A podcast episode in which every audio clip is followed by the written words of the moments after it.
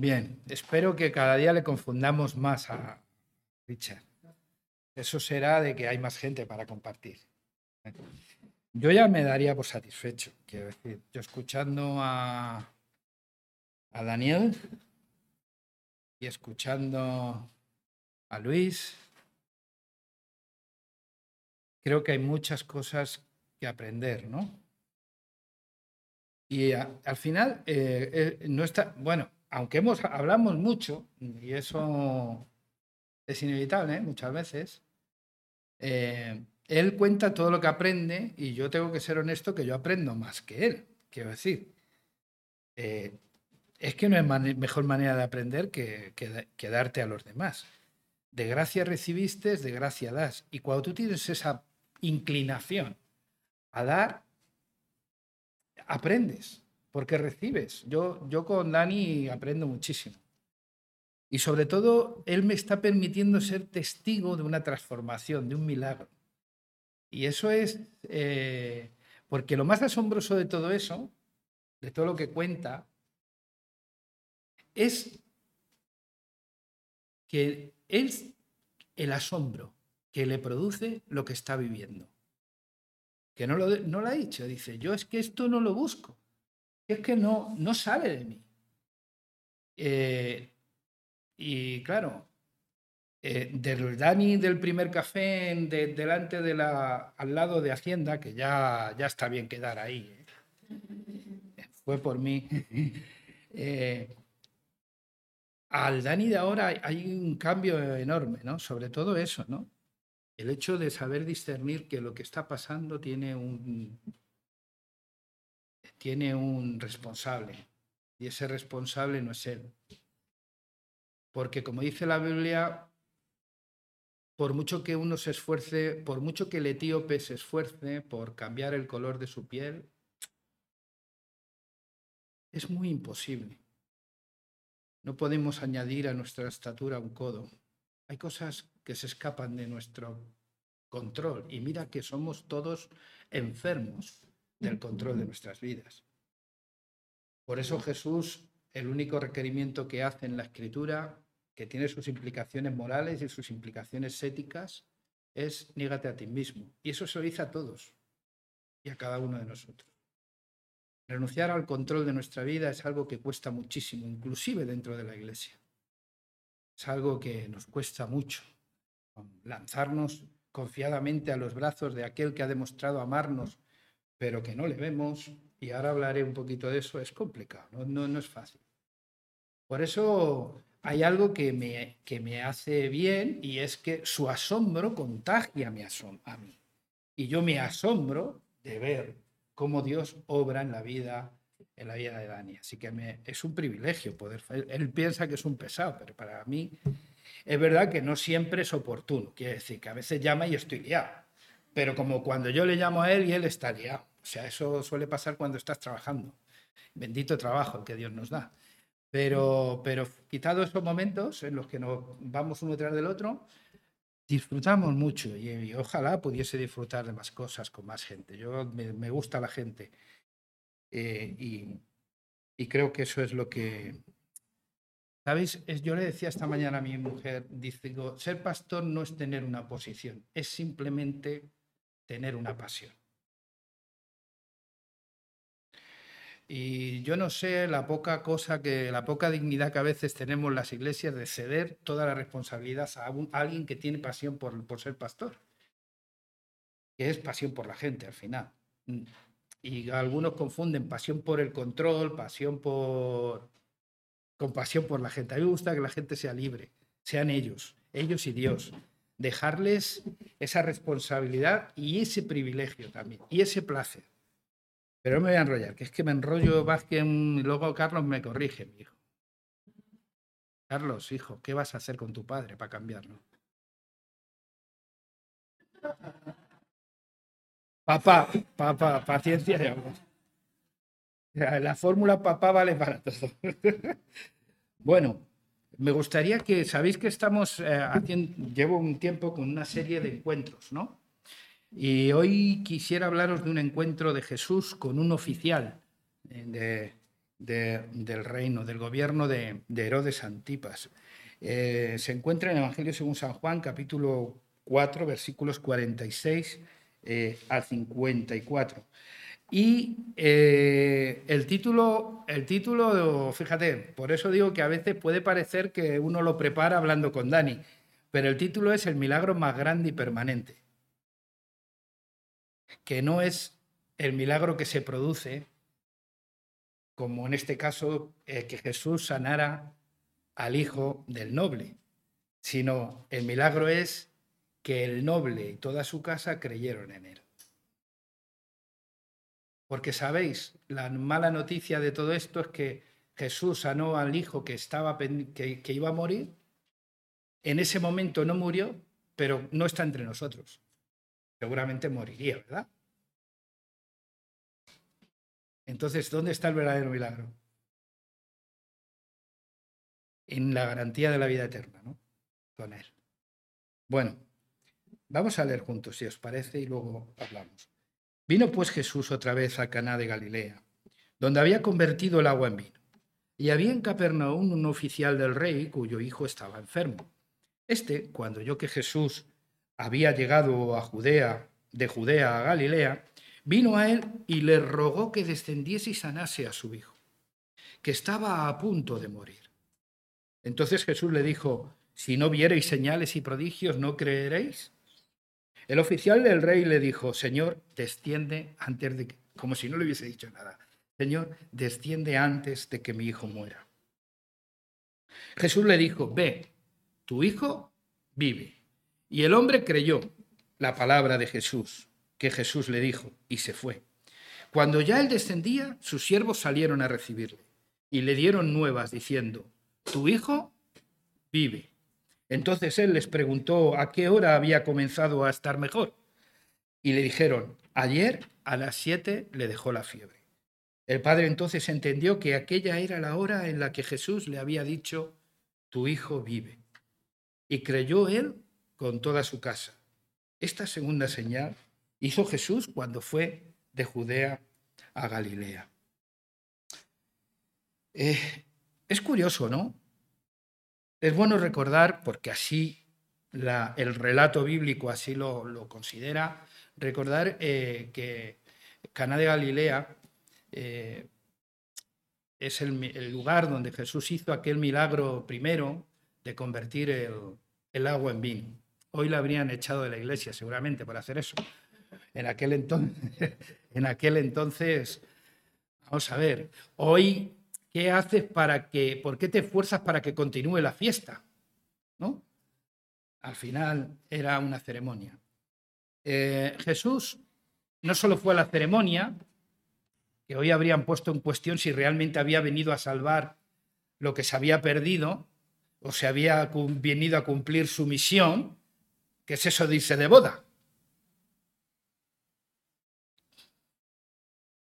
Hay que ir al culto. Hemos vivido episodios dramáticos de cómo la gente quiere irrumpir en la vida de los demás, forzando a que Jesús ocupe un lugar en la vida del otro sin que Jesús ocupe ese lugar en tu propia vida. No hay mayor, no hay mayor mensaje que el ejemplo. Y no hay mejor legado para un hijo o una hija que dejarles un buen ejemplo. Las palabras se las lleva el viento y los discursos también. Entonces, pero es curioso porque aquel episodio fue el primer milagro eh, que Jesús hizo en aquella tierra. Y ahora nos enfrentamos a un segundo milagro en el mismo... Parece, los dos tienen similitudes, ¿no? Porque los dos, los dos forman parte de la vida humana, la vida del ser humano. Uno es un milagro que tiene que ver con la alegría de una ceremonia de bodas y el otro tiene que ver con la tristeza del umbral de la muerte de un ser querido, de un hijo. Duro. Uno tiene que ver con la alegría, otro tiene que ver con la tristeza. Las dos forman parte, podrían formar parte de una estructura familiar o de un hogar. En las dos incluso se asocia el milagro a lo que Jesús tenía que decir. no a lo que Jesús hacía. Recordad a María, la madre de Jesús, que le dijo, id y haced lo que Él os Y aunque al noble, a este noble también el noble quiso que le acompañara para que sanara allí físicamente en su casa a su hijo que estaba muriendo, Jesús al final lo hizo parecido. Le dijo, la única garantía que te doy es mi palabra, ve, tu hijo vive.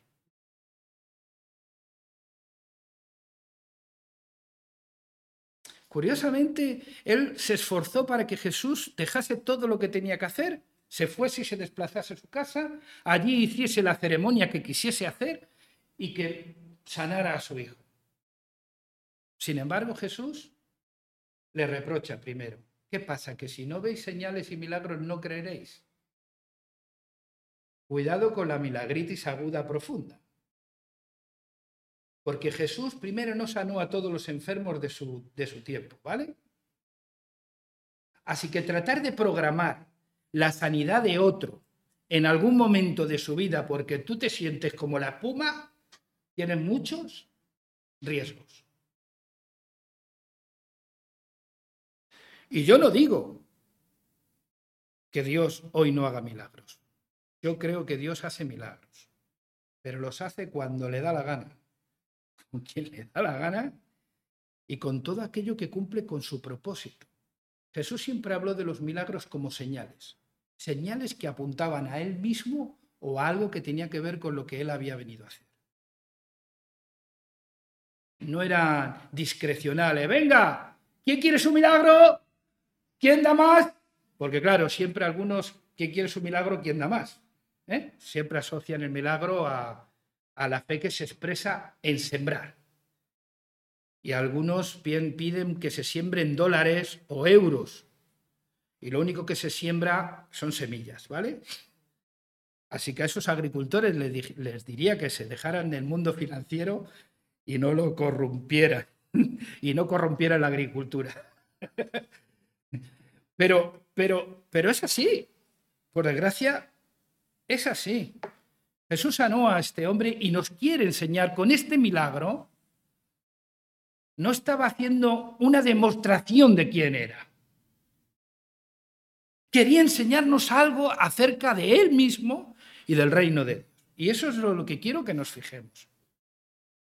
Yo no sé si habéis visto la película de John Q, de Denzel Washington. Como veis, mi inglés es muy de aquí. Eh, ¿La habéis visto? Es una película en la que un padre es, un hombre de color, bueno, sí, porque además el actor es de color. Eh, no de color, es negro, quiero decir. Hay muchas formas de. Claro, porque a veces les ofendes a, alguien cuando empiezas a hablar de color y te dicen, ¿de qué color? Negro. Entonces, eh, y es curioso porque en, en, el fondo es una denuncia al sistema sanitario norteamericano, ¿no? Eh, de cómo, bueno, ellos son una familia normal, joven, que están pagando su casa, su, están haciendo su vida y su hijo, el único hijo que tienen, que enferma, enferma, tiene una enfermedad coronaria. Y entonces llega un momento que tiene una crisis y que tiene que ingresar y, y a partir de ahí se desencadena todo un, todo un drama absoluto de ver lo que es capaz un padre de hacer por eh, que viva su hijo. Lo lleva a tal extremo que incluso casi al final de la película eh, él intenta suicidarse para que puedan.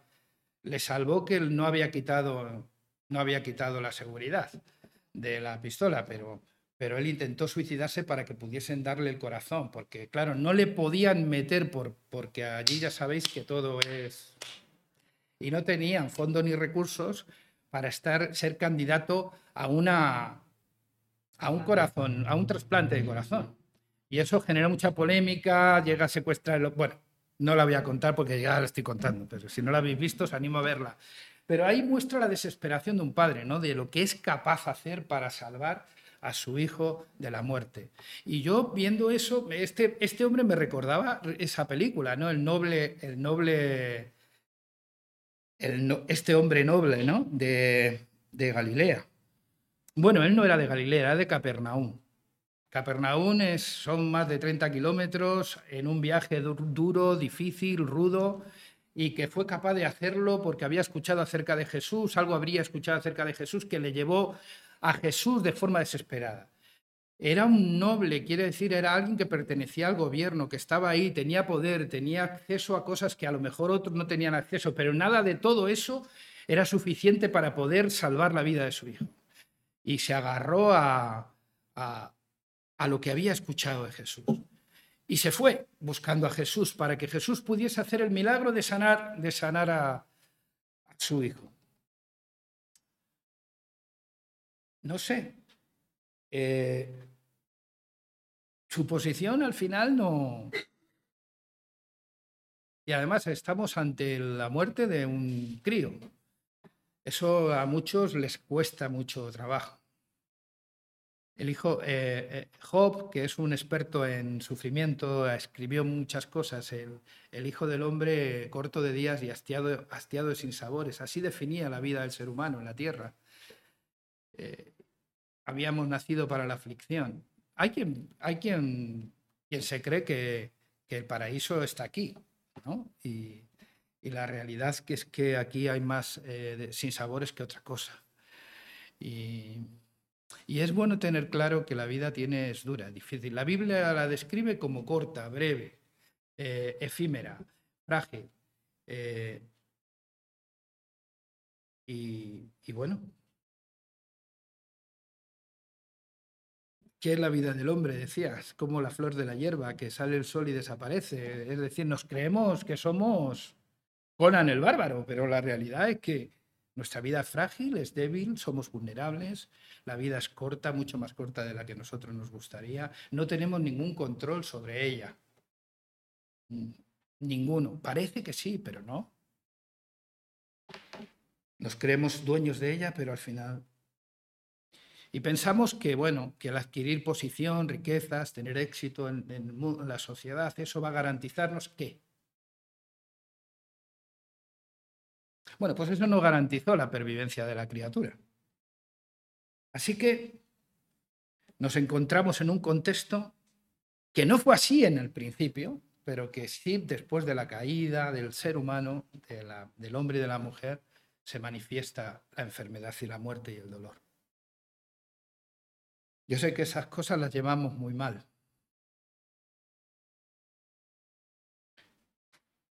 Pero fíjate, esta, experiencia nos enseña algo. Primero, que todo milagro comienza con un problema, ¿sí o no? Yo no conozco ningún milagro que parezca sin problema. Todo el milagro que, que, descubrimos en la Biblia que Jesús hizo fue una respuesta a un problema. Quizás porque hay más problemas que otra cosa en la vida.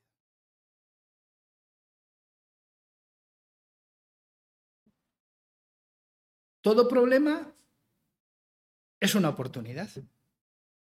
Primero nos constituyen candidatos al milagro. ¿No? Y segundo, es una oportunidad. ¿Y por qué no? ¿Por qué no? Fíjate que este que fue a Jesús para que Jesús sanara, y vamos a ver la evolución de su fe, ¿vale? que fue a Jesús para que Jesús sanara a su hijo, al final llegó a creer en él, él y toda su casa. Celebraron no solo el milagro de la sanidad del hijo y la recuperación, sino también el milagro de la vida eterna, de, haber conocido, de haber creído y confiado en la palabra de Jesús.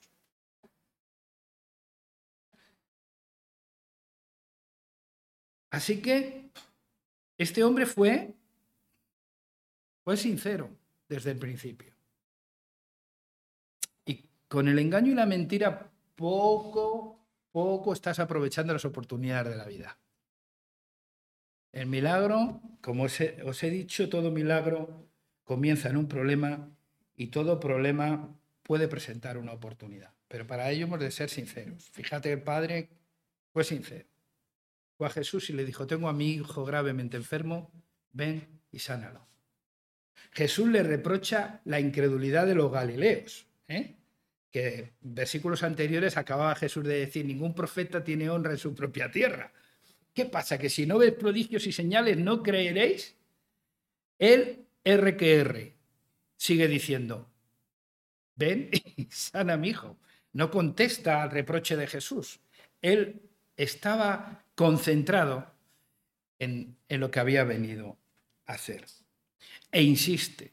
Así que sinceridad, e insistencia forman parte de esa, de esa oportunidad. ¿Sabéis otra cosa? Igual que los milagros, que, todo milagro comienza con un problema y que todo problema pues presenta una oportunidad, cada oportunidad exige una decisión. ¿Sí o no? Aquí el padre tenía una decisión. Oye, ¿y sabéis lo que más nos angustia en la vida? A todos.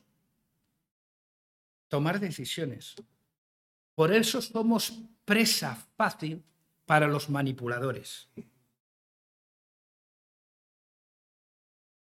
Porque no queremos vivir la angustia de tener que decidir. Y oye, hay decisiones como, yo qué sé, que compro, compro para, este, para hoy para comer, puede ser muy liviano. Algunos tienen enfermedades que deberían tomarse más en serio que compro para comer.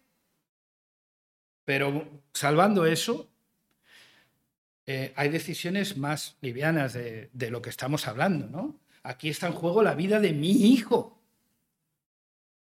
Y tengo que decidir entre aguantar, coger a Jesús y llevármelo físicamente a rastras para que venga a ver a mi hijo, o creer en lo que él me ha dicho y irme sin ver nada. ¿Os imagináis la angustia del camino de retorno del Padre? Lo único que tuvo es tu hijo vive. ¿Os dais cuenta? Y ahora tiene que decidir si se queda insatisfecho porque no se lo cree, o se va creyendo lo que Jesús le ha dicho. De verdad que es una angustia. ¿Tú te imaginas a este padre el camino de retorno a casa? La angustia de tener que decidir. Por eso a veces es fácil que otros decidan por nosotros, pero pero eso es castrar nuestra propia voluntad. Es traicionar nuestra propia naturaleza, nuestra semejanza de Dios. Por eso no creo yo en la manipulación y en el control de la gente. Ni en liderar. Eso de liderar, ¿dónde está en la Biblia? Es que es, tan, es, un, es algo tan, tan, es un hilo tan fino entre liderar y tener, terminar diciéndole a la gente lo que tiene que hacer o no tiene que hacer. Y es tan fácil, oye, es tan fácil equivocarnos. ¿Sabéis de quién menos me fío yo de aquí? De mí. Y vosotros venga a confiar en mí. No sabéis lo que hacéis.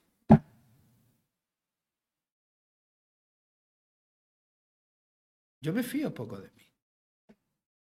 La, mi confianza está en su palabra, en permanecer fiel a Cristo, en permanecer fiel a su palabra. Eso es lo que me hace un ser confiable. No estar aquí en el púlpito, sino el permanecer fiel a su palabra. Todo milagro comienza con un, lo repito otra vez para que aprendamos el proceso, con un problema. Todo problema presenta una oportunidad. Las oportunidades exigen decisiones. Hay que decidir y no dejar que otros decidan por ti.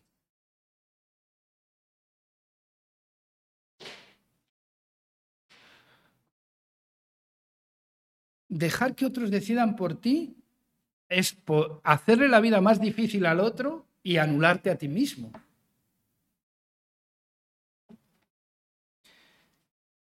Luego las decisiones determinan las consecuencias. Claro. ¿Qué determina la consecuencia? La decisión. Yo tengo la libertad de decidir si respeto las señales de tráfico o si creo que son un símbolo de decoración de las carreteras. ¿Sí o no? Hay muchos que han decidido que decoran. Otros deciden que indican, que limitan, que condicionan.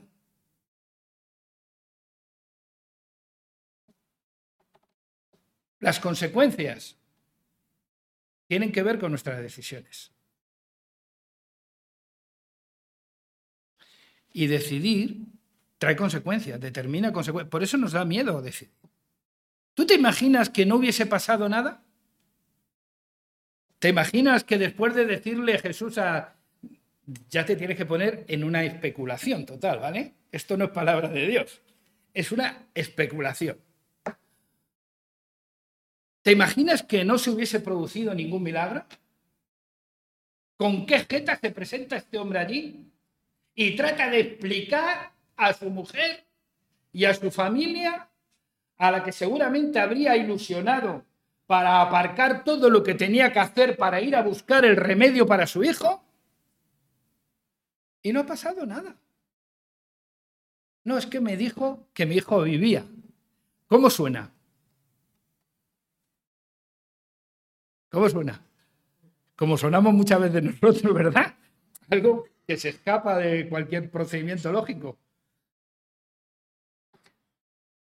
Pero las decisiones determinan las consecuencias. Él creyó en la palabra de Jesús y no hizo falta llegar a casa. Salieron a su encuentro los, criados para decirle, tu hijo vive. El mismo mensaje que le había dicho Jesús sin ver. Ahora podía comprobarlo en boca de un criado. Fíjate tú, no eran predicadores ni profetas que juegan a la adivinación eran sus criados, y les dijo, oye, el detalle, ¿a qué hora mi hijo empezó a mejorar? A las siete le desapareció la fiebre y él entendió que ese fue el mismo instante en el que Jesús le dijo, tu hijo vive. Antes de decir, tu hijo vive Jesús, primero dijo Jesús, tu hijo vive, y esa misma frase es lo que dijeron los criados. Por eso yo a veces me fío más de un criado que se ciña a lo que Jesús dice, de que de cualquier Illuminati que dice en nombre de Dios cualquier cosa que se le ocurre. Señores, hay que tener cuidado con qué escuchamos y hay que siempre medir, tener una mente crítica. Hay que escuchar con mente crítica Escuchar si lo que se está diciendo tiene que ver con la escritura o es una invención de un especulador. Hay que, hay que tener oídos para oír, como dijo Jesús. Las decisiones determinan las consecuencias. ¿Cuáles fueron las consecuencias? Que Jesús no era ningún impostor y que Jesús hizo el milagro de sanar a su hijo. Y el punto final es que hay consecuencias que cambian vidas. y ese es el gran milagro.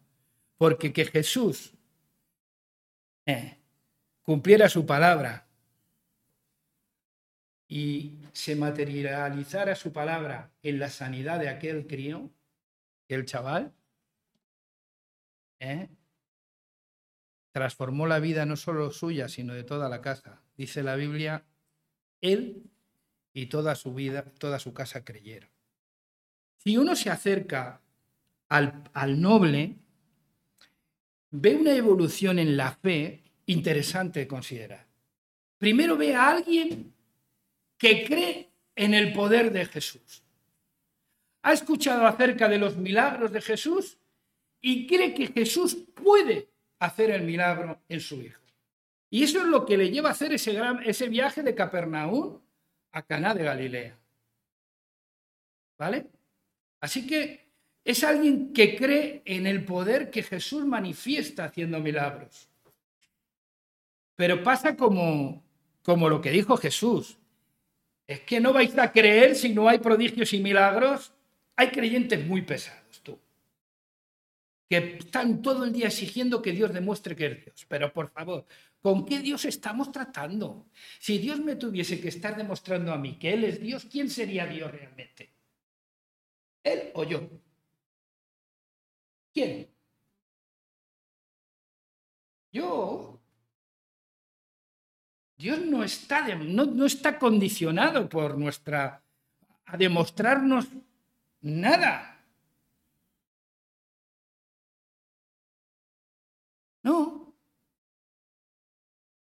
De hecho, él hizo los milagros que hizo, los hizo de maneras completamente distintas. Ya me dirás tú, ¿qué tiene que ver este milagro con escupir en el suelo, hacer barro y, pegárselo en los ojos de un, ciego. ¿Qué tiene que ver? ¿Eh? No, tiene, no tiene que ver nada, ¿no? O ir por la calle en un, en un sitio de aglomeración, o sea, que aquí con mascarilla, que todo el mundo te aprieta y llegas y te paras y dices, alguien me ha tocado porque ha salido poder de mí, por tocar su manto. desde que descubrieron eso algunos, no paran de hablar de un manto de sepa Dios quién, que lo lleva no sé quién. El manto de autoridad de los pastores. Ay, Dios mío. Que Dios nos ayude a discernir. Pero fíjate, era una fe en cierta medida infantil, ¿no? En el sentido de que creía en el poder de Cristo para sanar porque había escuchado que Jesús, pero claro, tenía que ver para mantener esa Hay fe así, hay fe que escucha y dice, bueno, pues voy a, voy a ver qué pasa. ¿eh?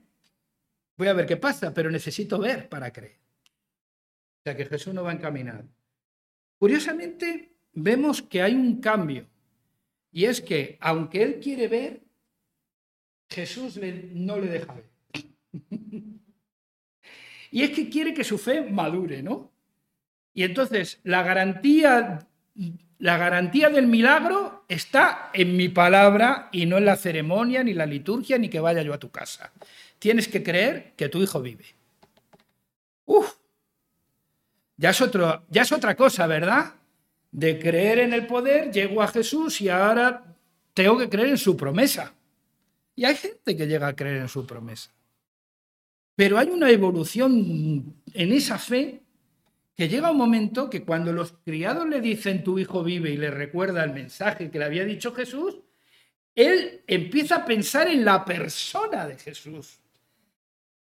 Y se da cuenta a qué hora ocurrió el milagro, a qué hora se produjo la mejoría de la criatura. A las siete desapareció la fiebre. Y dice la Biblia que entonces creyó. Y ese creyó él y toda su casa.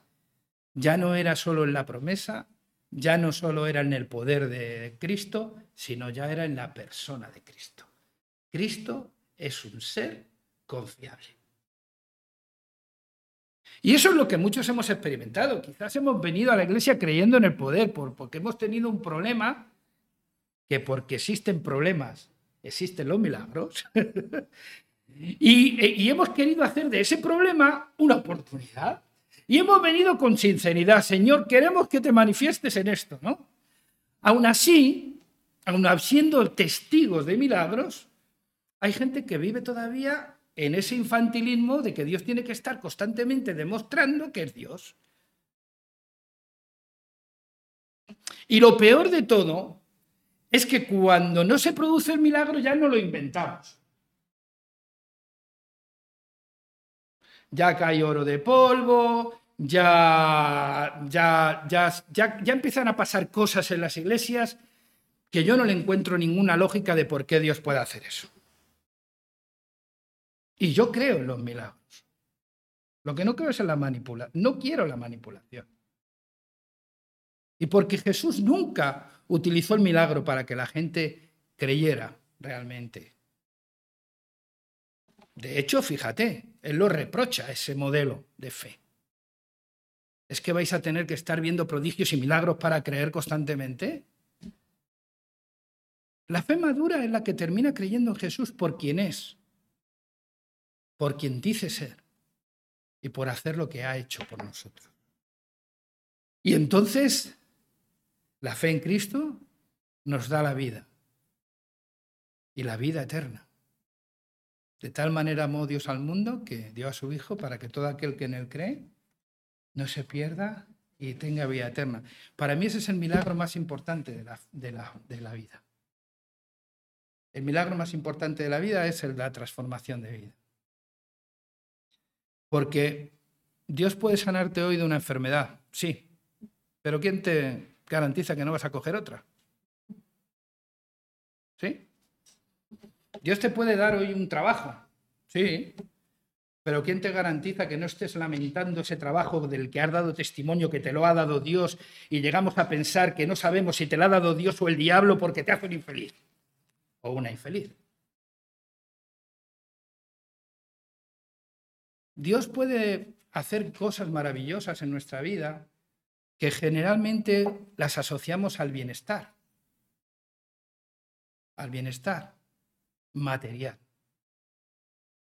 Pero el verdadero milagro es el bienestar espiritual.